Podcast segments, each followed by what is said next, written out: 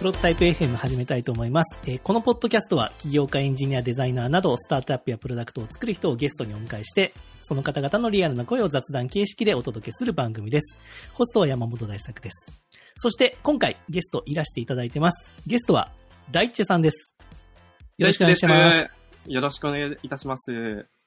大ッチェさん、ありがとうございます、今日は。あこちらこそ本当にありがとうございます。なんと、大地さんはこのポッドキャストをなんかよく聞いていただいてるそうで、そうなんですよ。あの、実は大作さんが昔からすごいファンで、あの、これまでも本当に自分の、なんかロールモデルを聞かれた時に、いつもその大作さんがロールモデルですっていう風に答えてたぐらいなので、本当にお話しする機会ができて光栄です。本当ですか？私もなんかそういう立場になった、なれたんですかね？いや、もう、うん有名じゃないですか？有名 なんですかね。全く自分ではそんな自覚はないですけど。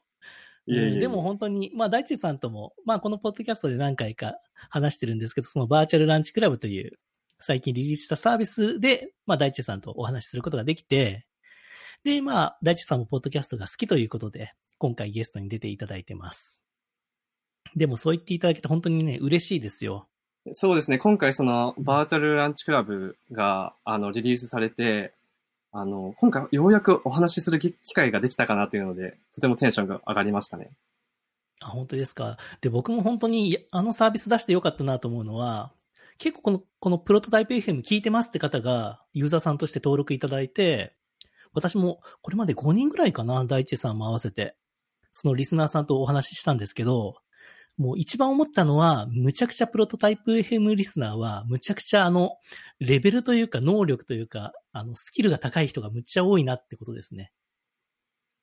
大地さん。なるほど。。そうなんですね。うん、むちゃくちあありがとゃいい人が多いでうございます。はいあ、そうなんですね。なの、で、そうなんですよ。で、全く私はどんな人が聞いてるかって今まで知らずに来たんですけど、ようやくこのバーチャルランチクラブでいろんな人と出会えて、あ、こういうすごい人たちが聞いてるんだということで、ちょっとね、さらにやる気が出ました。うん、ああ、なるほど。とてもいいですね。はい、とてもいいです。大地さん、あの、自然に話していただいていいですよ。あ、あ本当ですか？はい。なんか結構、自然なつもりなんですけど。あ、本当ですか？ぎこちない自然ですか？はい。いや、ちょっとね、なんか間があったりするんで、あいや、結構事前に相槌はあまり打たないようにしますみたいなこと言われてたんで、うん、なんかそれをね、あすごい気にされてる感じはすごいします。あ、本当ですか？はい。もうちょっと自然で大丈夫だあと思います。了解です。ありがとうございまはいす。はい。じゃあちょっと、まず最初に、まあ、大地さん、ちょっと軽くですね、あの、自己紹介からお願いします。ありがとうございます。えっ、と、ダイッチェと申します。えっ、と、現在、あの、今月ですね、ちょうど会社を作ったところでして、えっ、と、今は、あの、えーと、オンライン会議を、えっ、と、サポートするあアシスタントツールを作っています。いいですね。で、えっと、あ、そうですね。あ、どうぞどうぞ。はい。あ、ごめんなさい。えっ、と、で、これまでの、えっ、と、キャリアとしてはですね、あの、エンジニアを、エンジニアだったり、あの、新規事業企画というところで、結構いろんな職種をやってきたんですけれども、まあ、それ、いろんな企画、あいろんな職種をやってきたのも、あの、まあ、今回その起業をしたいっていうのが、あーと目的にあって、まあ、いろんな職種を試そうというところで、えっ、と、これまでのキャリアの中でも、いろんな、えっ、と、職種を試してきたというところになります。で、えっと、会社としては、はいえっと、新卒で、あの、リクルートにえー入社しまして、えーその後、えっと、1年半ぐらいにリクルートで勤めた後、えっと、ギフティという、あの、ベンチャー企業に転職し、まあ、その後、まあ、さらに1年半ぐらい経ってからですね、えっと、メルカリという会社に転職して、で、最終的にそのメルカリでは、あの、新規事業企画の仕事をしていたんですけれども、えっ、と、まあ、その、まあ、そのからまた、えっ、と、メルカリで1年半ぐらい、あの、お仕事させていただいて、えっ、と、企業に至るという、そういった形になります。ありがとうございます。大地さんはですね、あの、まあ、今のお話からわかる通り、すごくですね、あの、整然と情報を整理されてお話ししてくれるんですよね、いつも。あ、そうですか。ありがとうございます。ね、わかりやすいんですよ。で、この ポッドキャストも毎回あの、ゲストの方お呼びしてるんですけど、大地さんはこんな話がしたいですっていうサマリーを、すごいいいテキストにまとめてくれて、もうね、話しやすいんですよ、今日は。ありがとうございます。いつも割とアドリブトークで、はい、はい。どうぞ。んうん。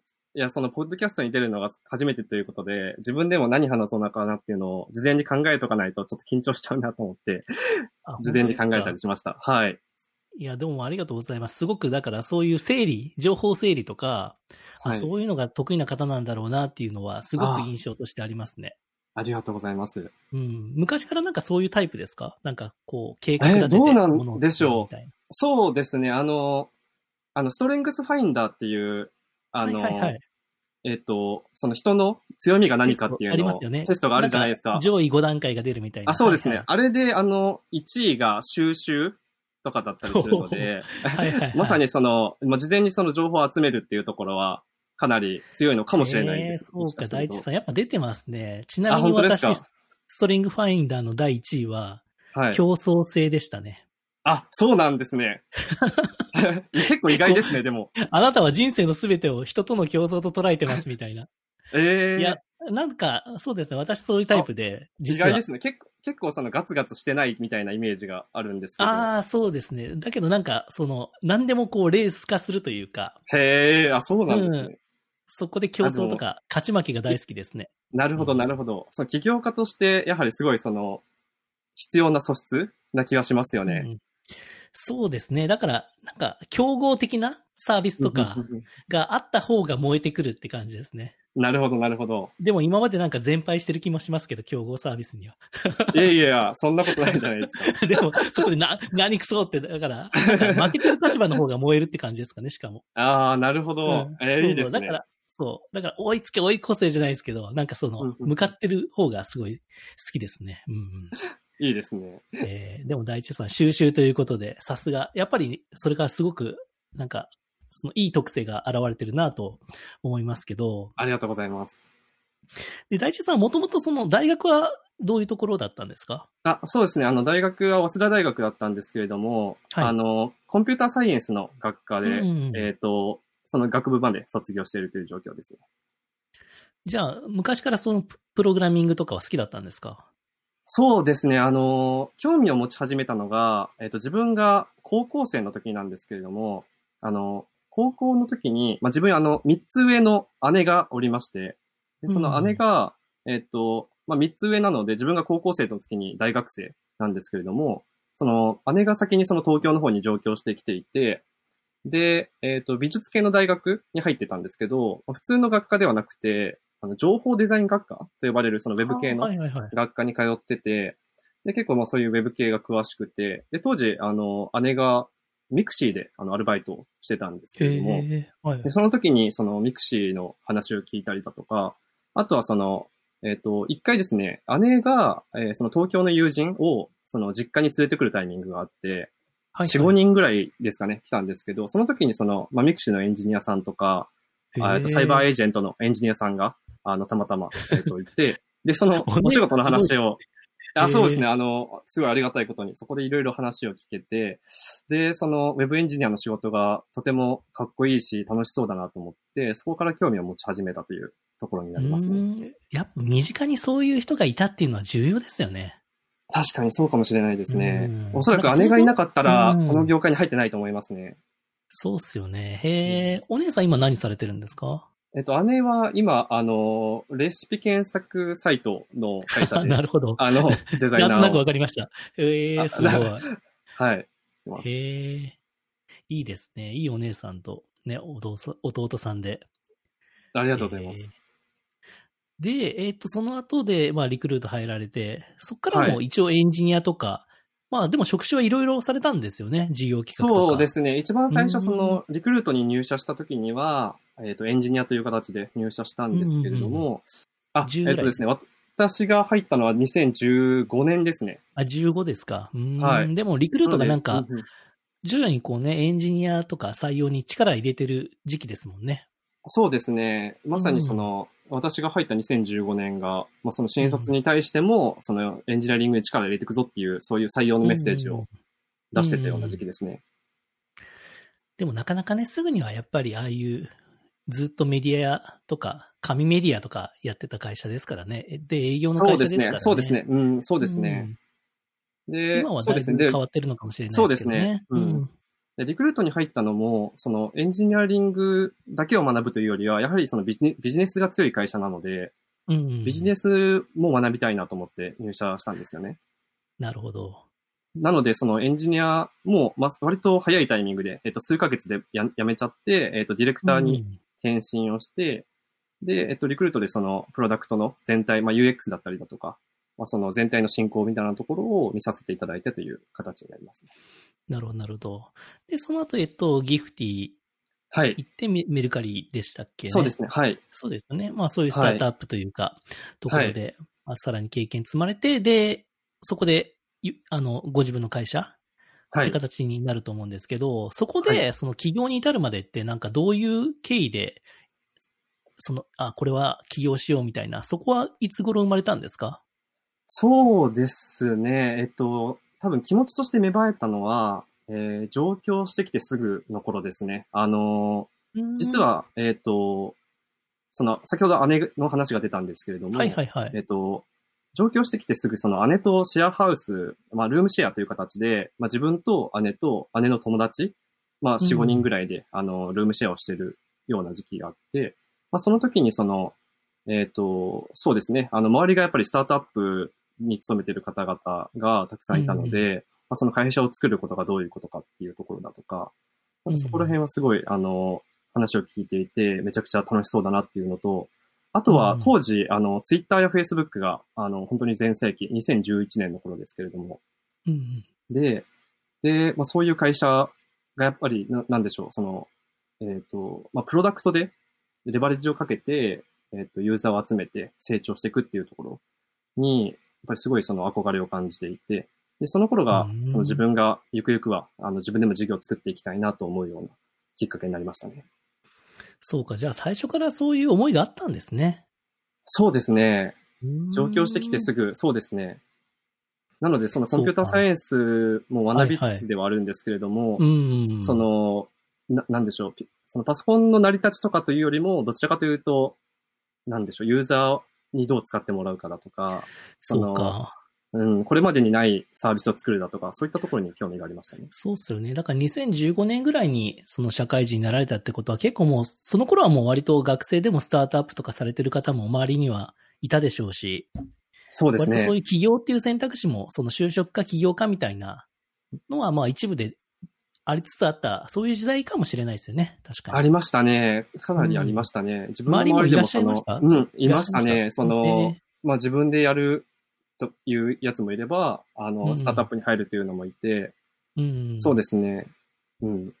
そういう、ちょうどそういう時代だったと思います。そうっすよね。まあいい時代になってきましたよね、そういう意味では。そうですね。うんで、大地さんみたいに自分でもその行動をかけて、そうやって事業企画もできて、そういうアイデアもあるって人は、さらにね、向いてるでしょうし。あ、ありがとうございます。うん。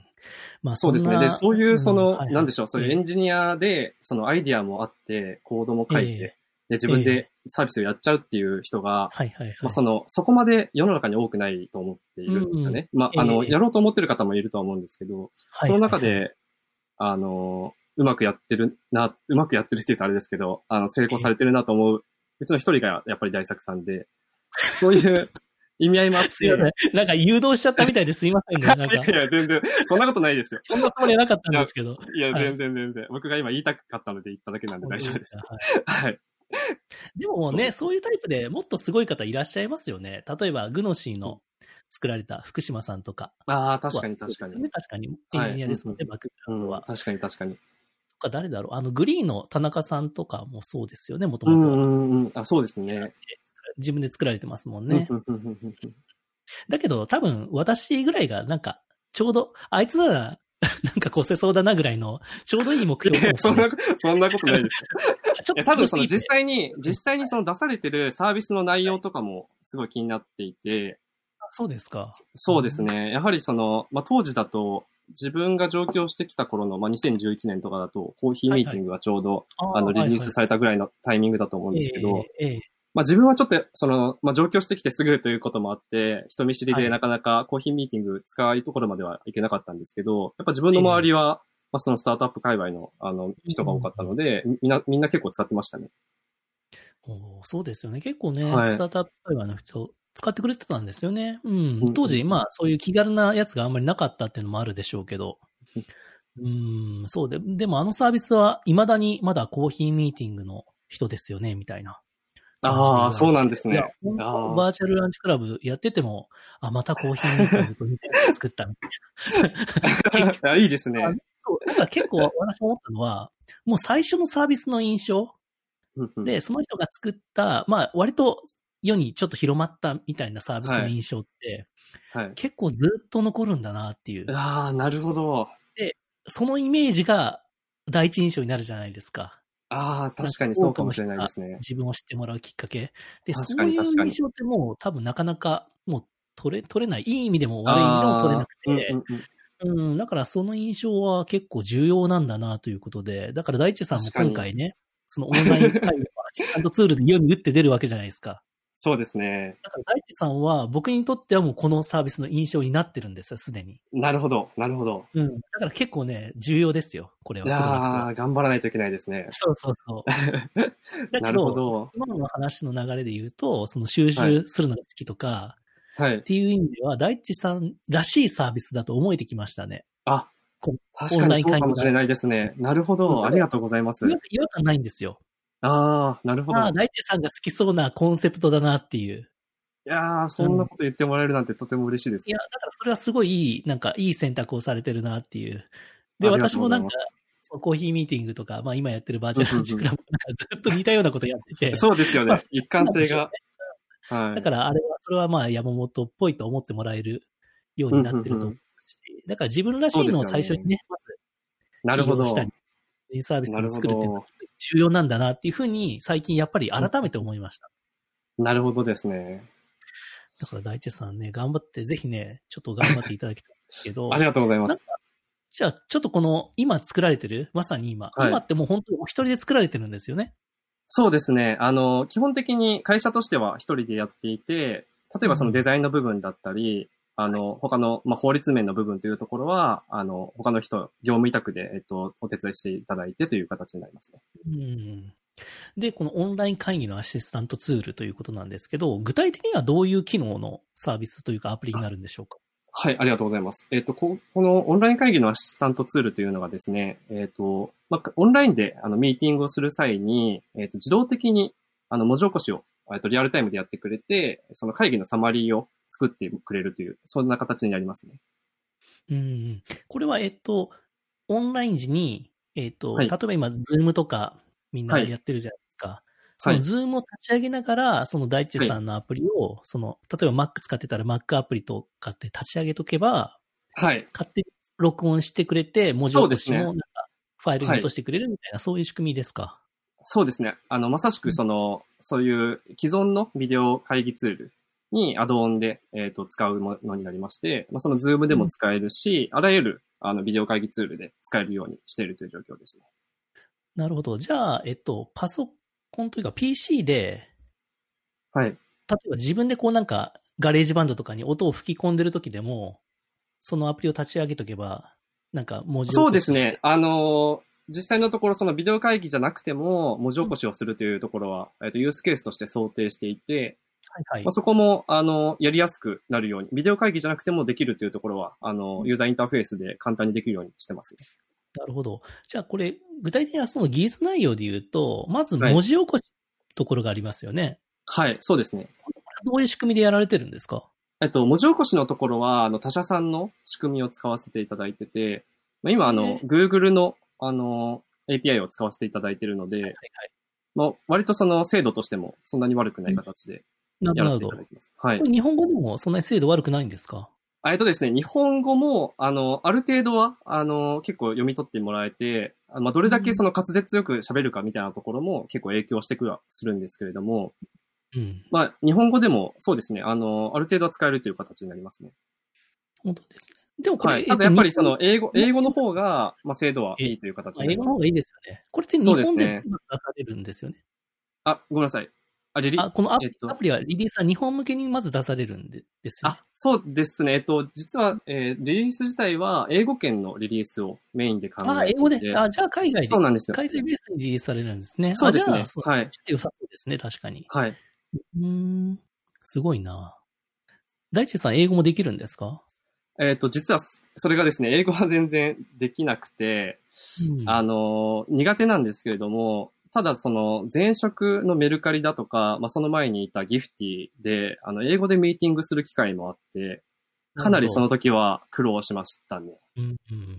じゃあその苦労もあって、こういうのがあると、そうですちょっね。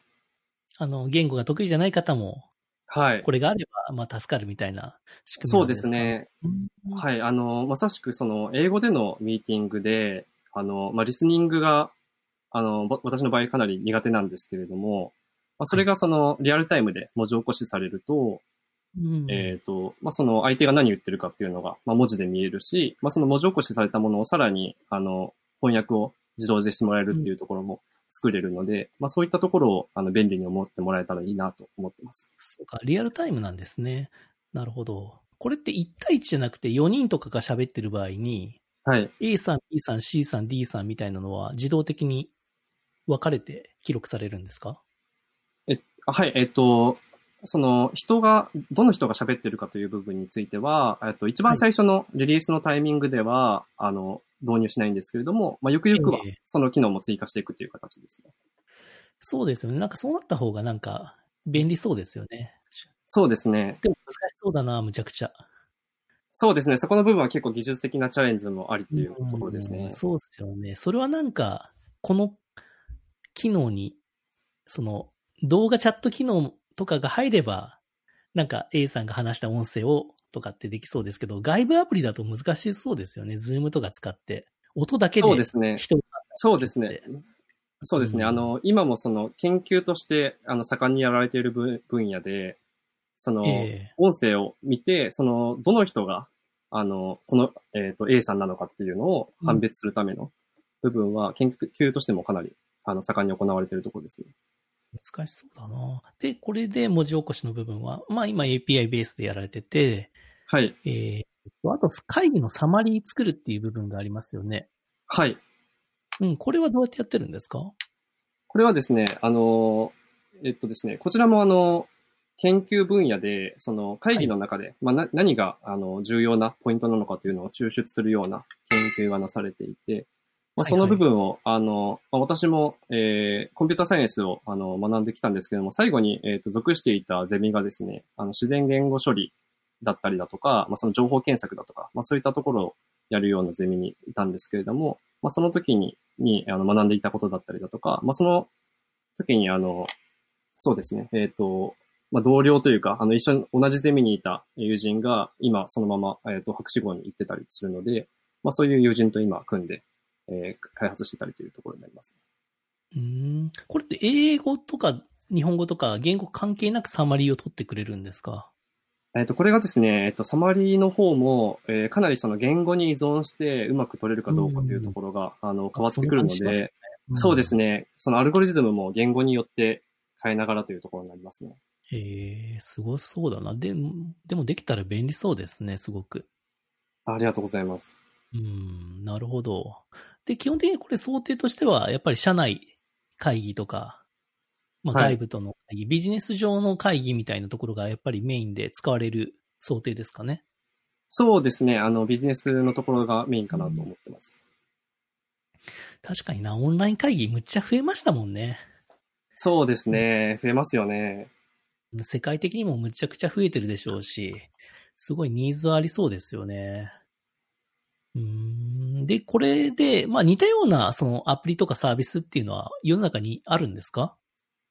はい、えっ、と、似たようなサービスが、実はもう海外でも、あの、うん。有名なものがありまして、えっ、と、一番伸びてるところだと、試験調達も23億円ぐらい、えっ、と、やられてるところがあり、まあ、あと、えっ、と、2番手、3番手でも、えーそれぞれ8億円、5億円の資金調達をしているような形になるので、まあ、かなりその、えっ、と、まあ、レッドオーシャンといえばレッドオーシャンになっているような業界にはなりますね。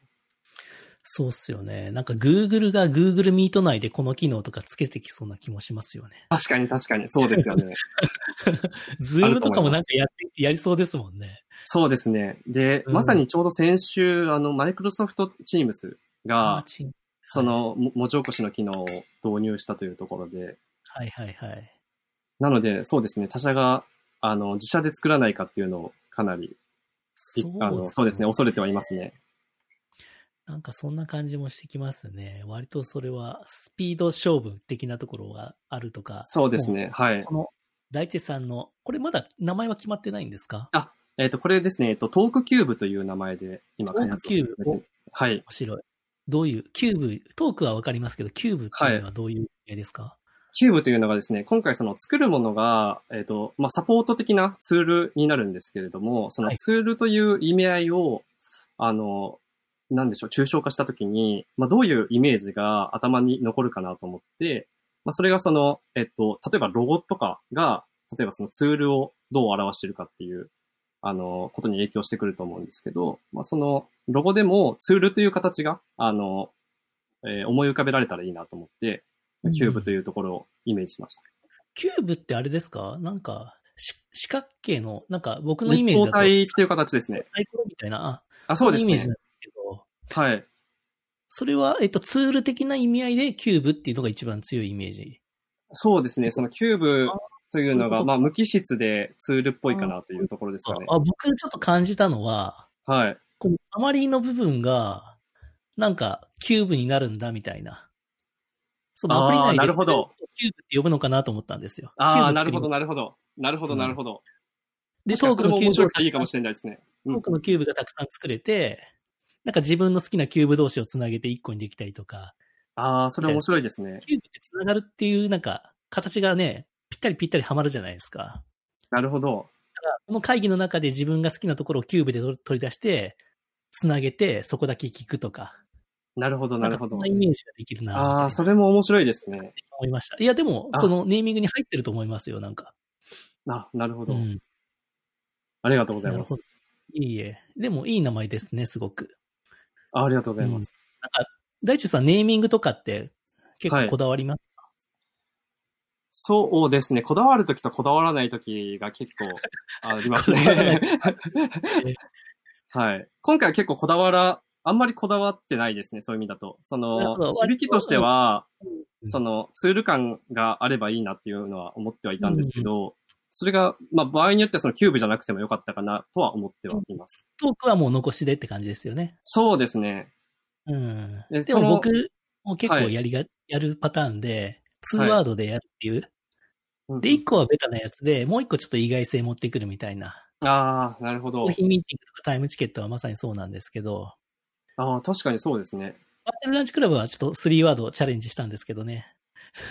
ああ、確かに。一個だけ違和感のあるキーワード入れるとかはすごい好きですね。ああ、うん確かに。バーチャルでランチするんだみたいな。そうです。ちょそうですよね。い引っかかりですよね。っと引っかかりを入れてみましたっていう感じで。でも、今回トークキューブはなんか、うん、キューブっていうのはあんまりサービス名で使っている事例ってあんまりすぐに思いつかないんで。んそうですね。あの、独特であることもできれば作りたいなと思っていて、うんうんその他のサービスがそこまで使っていないものをつけたいなとは思いましたね。うん、すごいいい、覚えやすくていい名前ですね。大地さんの。これが名刺代わりになりますからね。ああ、緊張しますね。トークキューブの人って思われますよ、多分。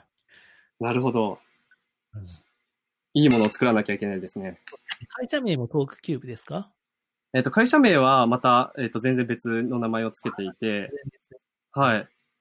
なんて会社名なんですか？あ、会社名がアルミスタジオっていう名前なんですけれども、はい。で、こちらの名前は完全にそのノリでつけていて、あの、ではい。ひ響きの良さだけでつけました。アルミは、あの、アルミニウムのアルミですか？アルミニウムのアルミではあるんですけど、特に意味はないです。うんまあ僕もレレレって会社作りましたからね。レレレはどういう意味だったんですか？もう、レレレのおじさんから、なんかよ、そういうわけわかんない、はい。けど面白そうなものを作る会社にしたくて、レレレにしまなるほど。あ、いいですね。それも一つの引っかかりになりますよね。だけど今思うのは、もうサービス名と揃えた方が楽でいいなと思います。自己紹介に。なるほど。確かに。うん。二つの名前を覚えてもらうよりは、一つで覚えてもらった方がいいですね。でもみんな結構最初の会社は割と思い入れあるから、ちょっとオリジナルな会社名するんだけど、なんかスタートアップで割とちょっとサービスが伸びたら、会社名はいサービス名にするってすげえよく見ますよね。確かにそうですね。よくありますよね。で今回結構その可能性もあるなと思いつつ、あの、まあ、社名は多分すぐ変えると思うので、最初は、はいはい。あの、適当でもいいかなというか、うん、そうですね。あのパッと思いついたものをつけようかなと思って、うんスピード感重視でつけました。わかりました。で、この、えっ、と、東京キューブは今、特許もなんか、出願されるという。これと特許って、海外で、はい海外で出すってことですか、えっと、そうですね。この海外で取るかどうかのお話については、えっと、実際、あの、海外で取りたいなと思っていたんですけれども、はいでいきなりその海外で特許を取ろうとすると、あの、手続きでだいたい2、300万ぐらいかかっちゃうんですよね。おーすごい高いですね。そうなんんですよ。で、まあ今その、まあ資金調達も特にあのやってはいないので、そのお金は出せないなというところで、まずはあの日本で、えっと出願をして、で、その後で、えっと海外で取っていきたいなという、そういう形で考えてます。うんというのも、あの、特許の方はですね、えっと日本で出願を、えーしておけば、その海外の方でも、えーと、2、3年ぐらいだったかな、その猶予があるんですよね。えっと日本で特許を出願した後で、えっ、と、その後その海外の人は同じものを出せないという形の縛りができるので、あくまでもその一つの国で、えっと出しておけば、えっ、と、その海外でも、えっと有効になるという形で。いや、その、えー猶予の期間内に、えー出せばいいという、そういった形になりますね。なるほど、なるほど。そこら辺もね、同時に進められて結構大変そうですね。そうですね。特許のあたりもかなり、えーうんそうです。ね。なかなか取るのは難しくて。そうですよね。あとこれって、えっと、一応法人向けに最初はなんかマーケするみたいな感じになるんですよね、海外の。えっと、これがですね、あの、まあ、法人への営業というのも、あの、うん。まあ今その営業部隊がいるわけでもないので、まずは、うんあの、個人に向けて、まずはその個人利用として便利だと思ってもらいたいなと思っていて、例えばその Slack だとか、あの、ん。 Dropbox みたいなものって、あの、個人にまず導入してもらうところから始めて、まあ、ゆくゆくその法人にも使ってもらうっていう戦略だったと思うんですけど、まあ、そういった戦略を、あの、真似しながらやっていきたいなと思ってます。そうか、じゃあ個人で、まあ個人利用としてこういうのをね、やって、あ、便利だと思ってたら会社でも使おうぜみたいな、はい。そういう流れなんですかね。はい。なるほど、なるほど。そうか。で、これ僕思ったのは、僕みたいはないそのポッドキャストをやってるポッドキャスターはですね、はい。文字起こしツールって欲しいなって思うことあるんですよ。ああ、そうなんですね。うん。で、多分それなんか、別途なんか特典でプレゼントしてる人たちもいますよね。ポッドキャスあトのしたものとあ、か。確かに確かに。なるほど。で、そういうのあると便利だなって、まあ目でも読めたりするといいと思うんで、いいと思うんですけど、なかなか日本語で、僕も試したんですけど、自分がはい録音した音声、なかなか日本語でいい、いい文字起こしをしてくれるサービスってないんですよね。そうですね。やっぱりその精度のところがなかなか難しかったりしますよね。精度のところが。で、結局それを手で修正するのすごい時間かかるみたいな感じで。うん。あそこら辺の精度誰かすごい上げてくれたら、めちゃくちゃ、キャスターは助かると思うんですけどね。そうですね。うんなかなかやっぱりその、うん。英語圏の方が研究がだいぶ進んでますよね。うん。だからな、なんかも、ただこれを、えっ、と、特急部の場合はその文字起こしプラス、そのサマリーの部分が、やっぱりポイントってことですかね。そうですね。あとはその特許を取得している部分が、実はあの、今回まだ、えっ、と、お伝えできてない部分にはなるんですけれども、まあ、その部分が、あの、他社との、あの、明確な差別化というところで明確なそこのちょっと今は、ねまあ、クローズなところの部分。そうですそこがみんなが、ワオっていう部分ですか、いわゆる。そうですね。ワオってなってもらえればいいなと思本当ってます。ですか？あじゃあ文字起こしサマリーぐらいじゃあちょっとまだまだだよみたいな。そうですね。へえ、すごいな。気になりますね。ああ、ありがとうございます。これがそうですね、本当はあの、お伝えしたいと思いつつでなんですけれども、はいはいその特許を出すにあたって、あまりその具体的なところを言ってしまうと特許としても認められなくなっちゃうので、うん。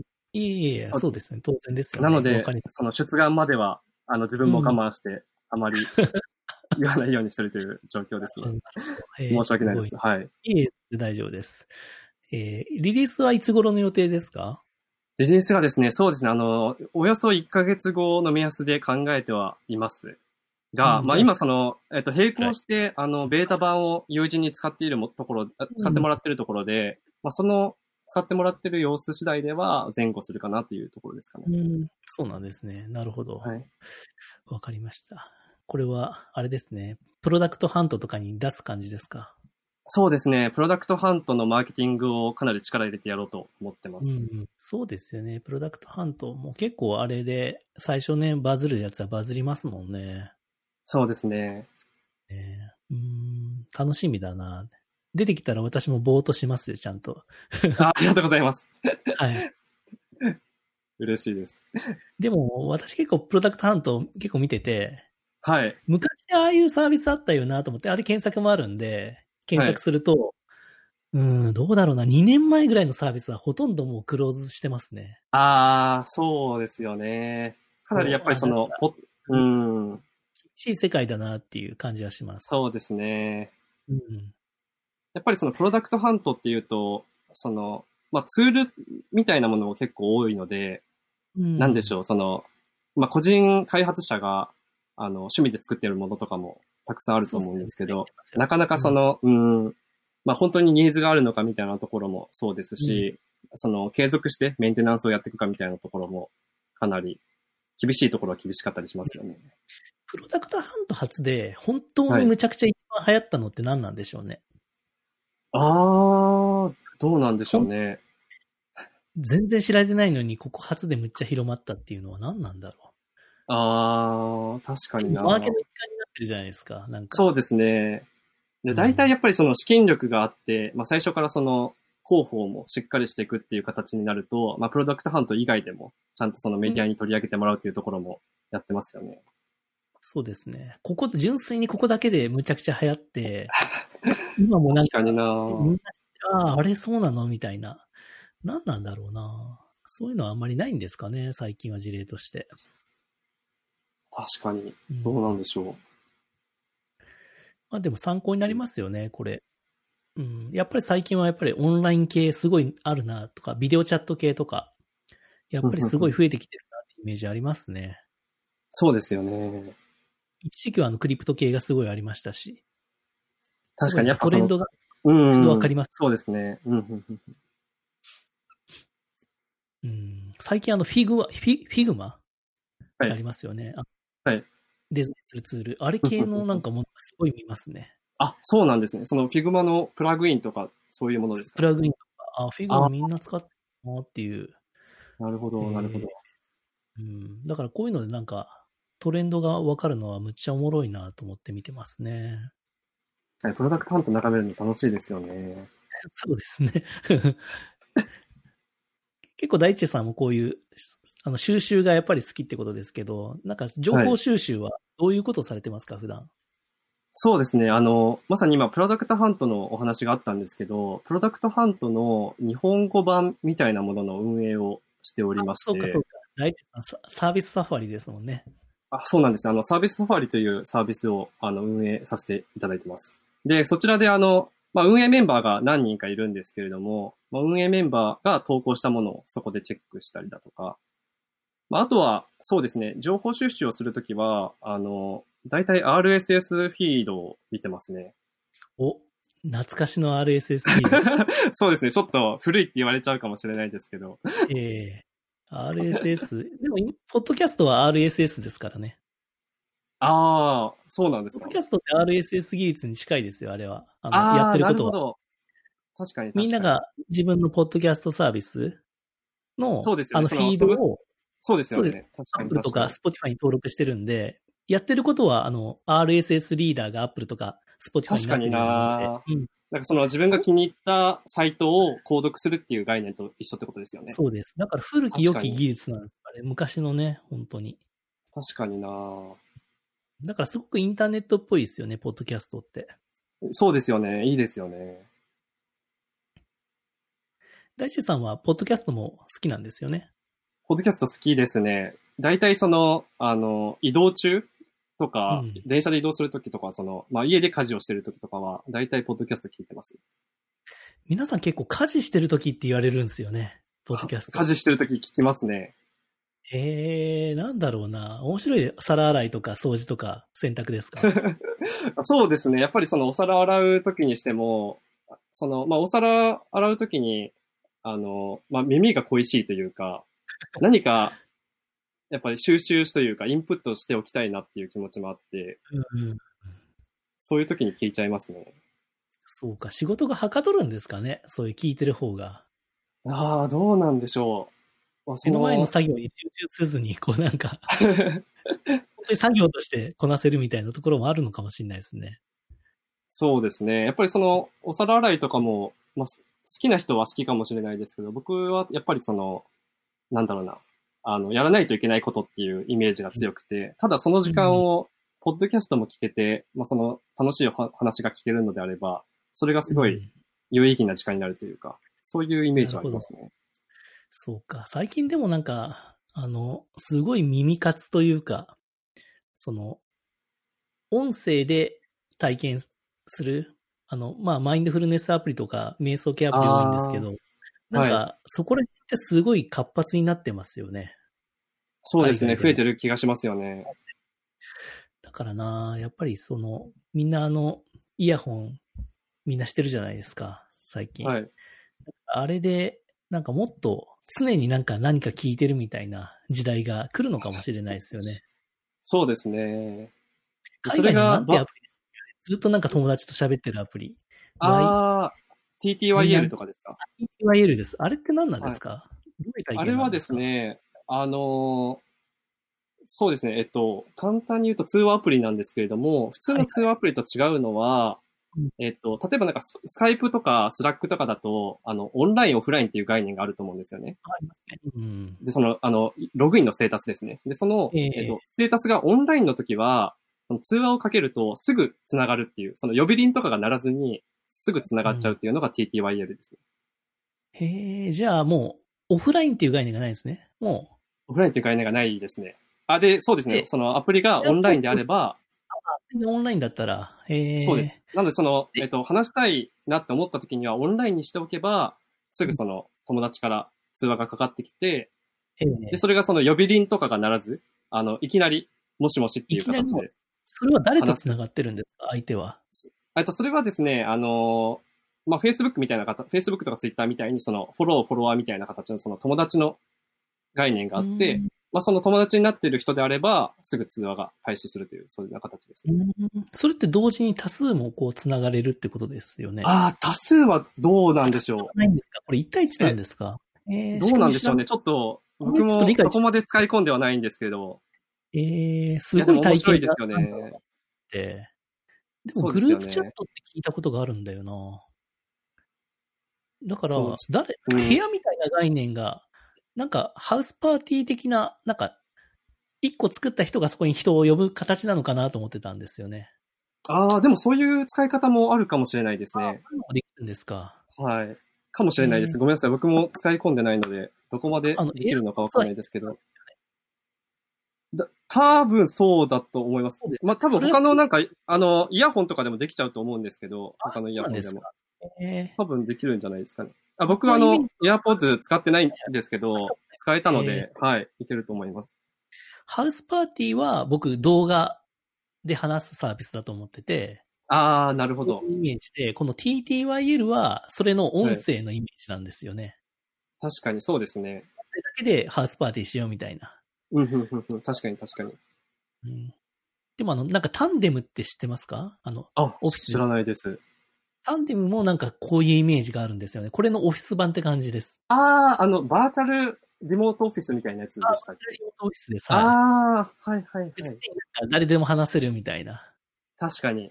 そうですよね。で、そのバーチャルな空間にいることが分かってるので、あの、話しかけるっていうのがすぐにできちゃうってことですかねで。きるみたいな。だから普通面白いでにオフィスにすよね。隣に人に話しかける感じで、オンラインで話すみたいな。面白いですよね。だからこのなんか、なんですかね、今までのさっき言われたオンライン、オフラインの概念っていうのがはい。あまりなくなってて、繋がってたら話せるんだよね、みたいな、はい。っていう設計がなんか最近の、そうですね。ね、うん。繋がってるのはもう当たり前なんだから、うん。そうですね。心がオンになったタイミングさえ分かればいいよ、みたいな感じですよね。うん。そうですね。実はあの、自分がですね、その、ちょうどリクルートに勤めてた時期なんですけど、あの、副業で、あの、友人とアプリケーション作っていて、その時まさに、その TTYL と、あの、全く同じ思想でアプリ作ってたんですよね。えー、なので、TTYL が出てきたときに、まあその、うんまあ今回、な、なんでしょう。あの、完全左右分離型のワイヤレスイヤホンっていうのが出てきて、ようやく多分その時代になったんだろうなっていう気がしましたね。そうか、そうか。えー、あとあの、 Discord ってありますよね。はい。あれも音声で話すっていうの僕聞いたことあるんですよ。音声チャットが主流みたいな。うんうんうん、そうですよね。みんなと話すみたいな。そうですね。だからあれ、あれなんか近い体験なんだろうなっていうことで、音声で誰かと結局喋るのがみんな楽しい時代になったなっていう。そうですよね。うん、だからまあ、ポッドキャストといえば、ポッドキャスト。今、私が大工さんとやってるのは、あの、スクワッドキャストっていう、最近、あの、リモート収録の時に使ってるサービスがあるんですけど、このサービスは、あの、一応、絵も出るんですよね。動画も。大地さんとは今感覚としては、動画、チャットしてるみたいな、普通にズームしてる感覚そうんですすけど、。これ、絵がないバージョンというのが、まあ、TTYL 的な体験なんですかね。そうですね。うーん。先ほどのその、なんでしょう、その、ポッドキャストを聞くみたいな体験の話にちょっと戻るんですけど、はい、はい。例えば、その、家事をするとか、その移動中みたいな時間帯でも、例えばその、ただ聞くってだけじゃなくて、そうの、ん誰かと話すっていう体験ができれば面白いのかなと思ってて、うん例えばその、バーチャルランチクラブも、その、まあそういう身構えるじゃないですけど、ちゃんと時間をとって話すだけじゃなくて、まあそういううん隙間時間みたいなところで、うんあの、バーチャルかバーチャルランチクラブ上で会った人と話すみたいなところができてくると、とても面白そうだなと思います。そうですね。偶発性の仕組みですよね。うん。うん、そこなんかいいんですよね。なんか面白いだろうなと思いますね。確かに。まあでもあの、初対面の人と、はい。やっぱ時間決めて会いたいっていうのもやっぱりあるんで、そうですね。そう、友達同士はね、なんか適当でいいですけどね。確かに確かに。うん。ちょっとそこら辺は、でも、バーチャルランチクラブでもここら辺は頑張りたいな。やっぱりアプリが欲しいなと思っちゃいますね。そうですね、確かに。面白いなでですね、ちょっと今時間が、だいたい今50分ぐらいお話ししたんですけど、ちょっと私がどうしてもじゃあ大地さんに聞きたいことを聞いてしまってもいいですか？あ、はい。そうだなやっぱりこのボードの話はちょっとやっぱ聞きたくなってしまいましたね。本当ですか？ありがとうございます。大地さん意外な経歴の中の一つに、あの、実はボードゲーム作って、もう実際に売られてるという、そういう経歴があるんですけど、はい。どういうボードゲームを作られたんですか？えっとこれがですね、あの、私最後、あの、前職がメルカリだったんですけれども、はいそのメルカリみたいなそのフリマアプリをうんボードゲームにしたら面白いんじゃないかなと思って、フリマアプリをボードゲームにしました。フリマアプリのあの体験がボードゲームになるんですか？そうなんですよ。面白いな。え、ボボードゲームは元から好きなんですか？えっと、それがですね、実はボードゲームそんなにやったことがなくて、このボードゲームを作り始めようと思ったのも、自分の周りでボードゲーム好きな人が結構たくさんいるなと思ったところから作り始めていて、で、その、まあ、フリマアプリのって結構面白いなというところから、その面白さを伝えるために、あの、いろんな手段がないかなっていうところで、まあたまたま思いついたのがそのボードゲームにしてみるということでしたね。なるほど。確かにな、フリマアプリ、売り買いっていうボードゲームなんですね。カードゲームって言った方がいいですか？ボードゲームですね。で、これが、やっぱりそのフリマアプリというのが、かなりゲーム性があって面白いなと思ってまして、うんどういうことかというと、あの、例えば値段をつけるとき、あの、売るときですね、に、はいはいどの値段で売るのかって、かなりゲーム性があると思うんですよね。高くしすぎると売れなくなるし、低くしすぎたら売れるかもしれないけど、まあ少ないお金が手に入ると。うん。でそこをなんかいい具合に値付けをするっていうところだったりだとか、逆にその購入側の時も、えっ、と、どのタイミングで買うべきかっていうのもあると思ってて、その値下げをししたりとかすると思うんですけど、ええ。あんまり早く買いすぎると高高い値段で買うことになるし、で、うん。待ってたら値下げしてくれるかもしれないけど、他の人が買うかもしれないっていう、そこのジレンマって結構面白いなと思ってて、なるほどね。はい。で、それをそのボードゲームに落とし込んだら面白そうだなと思って、ボードゲームにしました。えーちょっとまだ私は、ちょっと、ん何ゲー、あえっと、いわゆるこう、ボードゲームの種類も、はないんか、ジャンルがあるんですよね。なんか、ああ、そうですね。ジャンルで言うと、なんて、なんなんだろう。な何？何系あの、なになるんですか？何をするゲームかというと、実際にその、えっ、と、カードに、えっ、と、商品が書かれてるんですよね。例えばサッカーボールとか、えっ、と、DJ テーブルとか、そうあいう、売売れたり買ったりできるものがカードになってる。はい、うんはい。でそれがカードになっていて、そのカードをプレイヤー同士で売ったり買ったりするような、そんなゲームになりますね。で、単性で、あの、まあ、自分が買う版とか、はいはい自。分が売る版みたいなところが、あの、ダンターンで、えっ、と、順々に回っていって、まあ、その順に応じて、えー買うっていう形ですね。あじゃあ、えっ、と、一人が売るって時は他の三人が購入者になるみたいな。そうですね。ええで、買うかどうかは、その他の人が選べるんですか？これいくらで売りますそうなんですよ。で、その時に、まあ、う売り手は売り手で、あの、今だったら安くするよみたいなこともできるし、まあ、買う側あも、そうなんですよ。いくらになったら買うよっていう形で交渉ができるっていうところが結構面白いですね。で、これは、えっと、ど、どこがポイントになってくるんですか？その勝利ポイントみたいな。勝利ポイントはですね、そうですね、あの、まあ、値下げ交渉がうまくいくかっていうところだとか、はいはいはい。あとは、その、まあ、自分が売るときの値付けですね。あの、どのぐらいの値段で売るかというところも、えー難しいところで、やっぱりその高くしすぎると買われなくなっちゃうし、安く値段をつけると自分にそんなにお金が入らないというところで、まあ、そこのバランスを、まあ、他の人がどういうものを求めるか、どういう値段で買いたいかとか、で他の人が、あの、今のタイミングで、あの、あの商品を買いそうだから今のうちに自分が買っとこうとか、なんかそこら辺の、えっ、と、周りの人がどう思うかっていうところを想像できるかどうかが鍵になると思います。なるほどね。確かに。これ、あと、これ順番ってはい機。能しますか、なんか、は早めに回ってきた方が有利とか、あ、早めに持ってきた方が有利にはなります。買う順番が決まってるんですか？この人が買った次にこの人が。そうですね。手順番が決まってて、その順番というのは、えっと、はい。ねうんで、実はもう一個その、えっと、細かいルールになるんですけど、プレイヤーが4種類に分かれてるんですよね。で、それが4種類っていうのが、えっと、大学生と、主婦と、おじいちゃんと、サラリーマンっていう形なんですけどど、ね。へえ、それも珍しいですね。へえ。そうなんですよ。それぞれ実は特性が違っていてうん、どういうことかというと、大学生は、あの、収入が少ないんですよね。収入が少ないんですけど、その分、時間があるので、購入のターンがたくさん回ってくるんですね。面白い。一方で。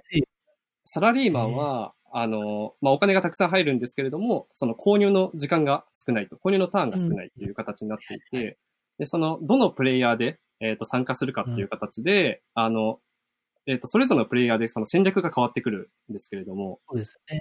うん。で基本的にその順番として大学生から、まあ、優先的に物を購入できるっていうような、そんな設計になってます。なるほどね。へえ。でもなんか、何が強いっていうのはあまりない。バランスは取られてるんですか？えっ、と、そこはかなり、そうですね、あの、バランスを取れるように作っていて、えあの、自分、あの、ゲーム設計者である自分たちでプレイをしても、はいはいあの、このプレイヤーが強いというかっていうのはないですね。へえもう本当にやるたび。に、あの、勝敗が変わるので、かなり面白いですね。へえ僕はあの結構ボードゲーム、あのやっぱエンジニアだからか知らないですけど結構好きなんですよ。あ、そうなんですでね。家で家族でやったりするんですけど、ああ、いいですね。印象のゲームだとあのモダンアートが思い浮かべました。ああ。なるほど。私あのモダンアートあの、絵を、絵をどオークションでで、はい。絵を、絵があって、その絵を買うかどうかを自分でこれだったら買いますってどんどんオークション形式で。ああ、なるほど、なるほど。っていうやつで。似てますね。ですね。ただ、オークションアプリなんですけどね、あの絵なんで自分がなんか画商かなんかになって、パリかイギリスかなんかの画商としてその絵が欲しいみたいな。ああ、ので楽しそうですね。へえ結。それもそ見の。駆け引きがありそうで面白そうですね。駆け引きあります。うん。今だったらこの絵が強いとかあったりするので、すごいいいバランスだなと思って。ああ、いいですあの、有名ねな。作家の方、ちょっと名前が今出てこないですけど、が作ったやつですね。え、いいですね。ねそうですね。ただ、まあ自分一人で作ったわけでもないので、やっぱりそのメンバーのかみんなが優秀だったなって本当に思いますね。うん今回その、一番好きな、はい。大地さんが一番好きなボードゲームって何ですか？え？なんだろう。えー、っとですね。ボードゲーム。一番好きなの。そうですね。一時ハマ、好きだなと思ったのはドミニオンとかですかね。ドミニオン。あれもね、独特のシステムですよね。そうですね。面白いですよね。やっぱりその、え？うんうん。ドミニオン。そうですね。やっぱりその駆け引きだったりだとか、その、最初の方は弱いんだけど、だんだん自分が強くなっていく感覚っていうのがすごい楽しいなと思っていて、うん。なるほど。その部分は売り買いにも、あの、確かに。適用させていただきました、実は。ちょうど要素はないですよね、ドミニオンって。な、何要素ですか？交渉です。報人との交渉みたい。あ、交渉、交渉はないですね。交渉はないですね。あの、ただその、えっ、と、出すカード、言葉では交渉しないんですけれども、出すカードでその牽制をしたりだとか、なんかそういうのはあったと思います。はい。ありますよね。言葉で交渉できるゲーム楽しいんだよな、あの、あカタン、カタン。あー、肩の楽しいです確かに交渉ですよね。確かに確かに。理解はその運の要素と戦略の要素って何対何ぐらいなんですか？あー、えっと、そうですね。運が、えっ、と、じ5%ぐらいですかね。あの、5%しかないんですか？へえ。そうですね。あんまりその、例えば、えっと、山札をめくって、えーうん商品、買える商品が新しく出てくるみたいなところもあるんですけど、そんなに重要ではないと思います。へえ。うん。その交渉とか、ね、そこら辺の要素が、の方がほとんどって感じですね。はい。へえ、すごいな。あと結構その、よく買われるお客様で、あの、家族で、えっ、と、やるって方が多くて、はいはい。それがですね、あの、よく聞かれるのが、あの、な、何歳から、子供が何歳から使えますかっていうのをよく質問されるんですけど、かなりその、お金の教育という形で使われてる、あの、ご家庭もあって、そこはすごいありがたいですね。確かに、なんか子供が、なんか親がメルカリやってるから自分もやりたいみたいな気になって楽しいです。確かに。うん、そうですね。やっぱりそのお金を学ぶ機会ってなかなかないと思うんですけど、それが、例えばその、なんでしょう、市場を見るというか、あの、他の人がどういうものを欲しがるかとか、どういう金額で欲しがるかみたいなのを、その疑似体験できるのは、なかなかないので、すごい面白いのかなと思いますね。面白いなへえ。フリマアプリ売り買い。これはまだ買えるんですか？買えます。えっ、と、今はそうですね、あの、ドンキホーテさんだとか、あとアマゾンで販売してたりだとかという形ですね。へえ、すごいな3980円なんですね。うん。はい。えー、僕も買ってみようかな。あ、本当ですか？ありがとうございます。子供が大きくなったんで、あんまり一緒にやってくれないんですよね。あ、そうなんですか。おいくつなんですか、奥さんは？えっと、中3と中2になりました。あ、なるほど、なるほど。ちょうど遊やんでくれなくなる。やろうって言われたんですけど、最近は自分からやろうやろうって言って断られるみたいな。なるほど。へ え、面白いな。やっぱボードゲームっていいですよね。やっぱサービス開発とか企画にも似てる部分ってありますか？あ、あると思います。そうですね。あの、やっぱりどういうものが求められるかっていうのも、あの、似てますし、まあ、その作る過程でも、えっ、と、例えばそのデザインが必要だったりだとか、まあ、ルールが必要だったりだとか、その説明書を作らないといけないだとか、まあ、そのものを作って、しかもそのユーザーテストをしてっていう形の流れという意味では、かなり似てるところがあるなと思いますね。そうですよね。確かにな。はで、いいボードゲームって、はい。一回やったらもう一回って言いたくなりますよね。ああ、そうですね。確かに。あれがやっぱリピーターみたいな。ああ、確かにそうです、ね。もう一回やりたくなるんだよな、いいやつって。つまんないやつってやっぱり一回で、うん、これはな、みたいな感じで思うんですけど、うん、確かに確かに。ゲームって本当に悔しかったり嬉しかったりするから、ここれちょっともう一回やりたい。ありますよね。やるメンバーによってまた新しい体験が生まれるっていう、うんうんうんあれも楽しいんです。いや、いいですよね。ちょっとまた、大地さんの新作にも期待ですね、これは、ボードゲームあ、ありがとうございます。そうですね、あの、ボードゲームは、あの、チームで作ってるんですけど、ちょうど今、あの、新作も仕込んではいるので。すごいな。え大丈夫、大丈夫なんですか？その、あの、トークキューブがありながら。ああ、あの、そうですね、あの、タイミングによっては、そのチームの誰がメインで作るかみたいなところを結構回しながらやってるので、今僕はちょっとや休みがちでっていうところですね。あ今、あの、サイト行ったら、寿司とジレンマっていうのが出てきましたけど、これは違うんですか？それもですね、あの、実は春に新作として出したんですけれども、実は、第2弾があったんですね。そうなんですよ。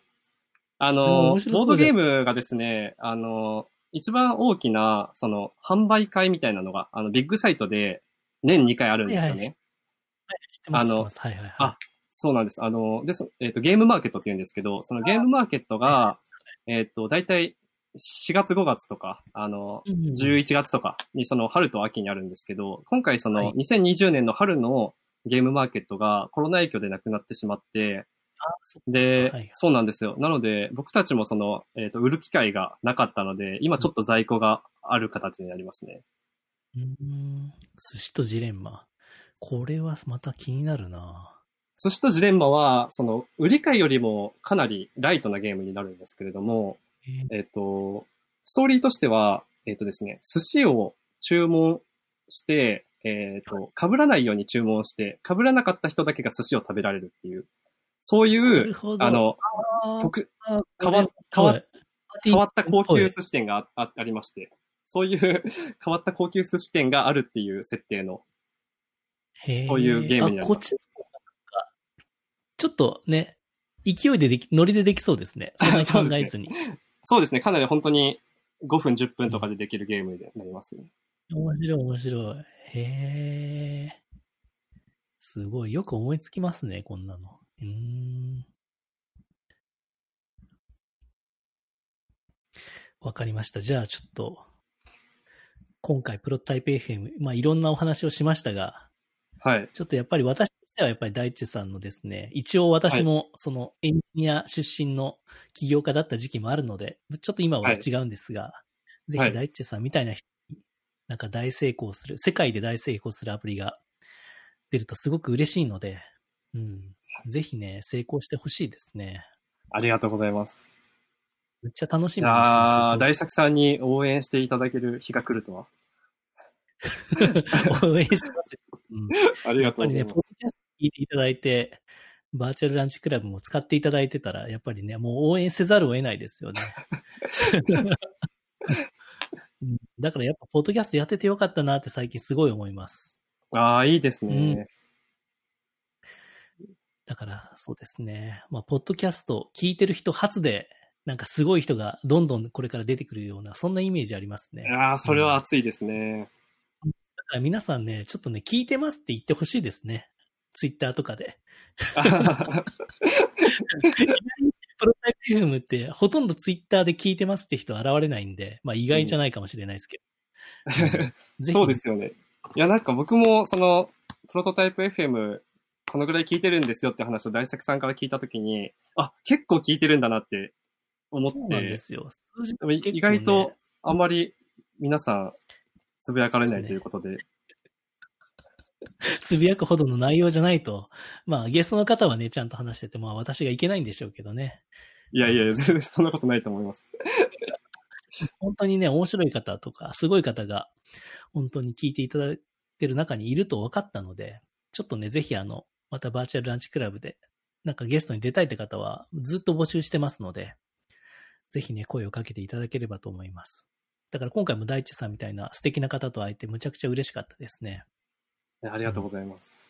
ちょっとまたトークキューブ出て、またそはいの成長とかしたらまたぜひね、このポッドキャストにもぜひゲストに出てください。ありがとうございます。ぜひ、あの、成長させたいと思います。絶対できると思います。応援してます。ありがとうございます。はい、ありがとうございます。というわけで、えー今回のゲストは、えー大地さんでした。どうもありがとうございました。ありがとうございました。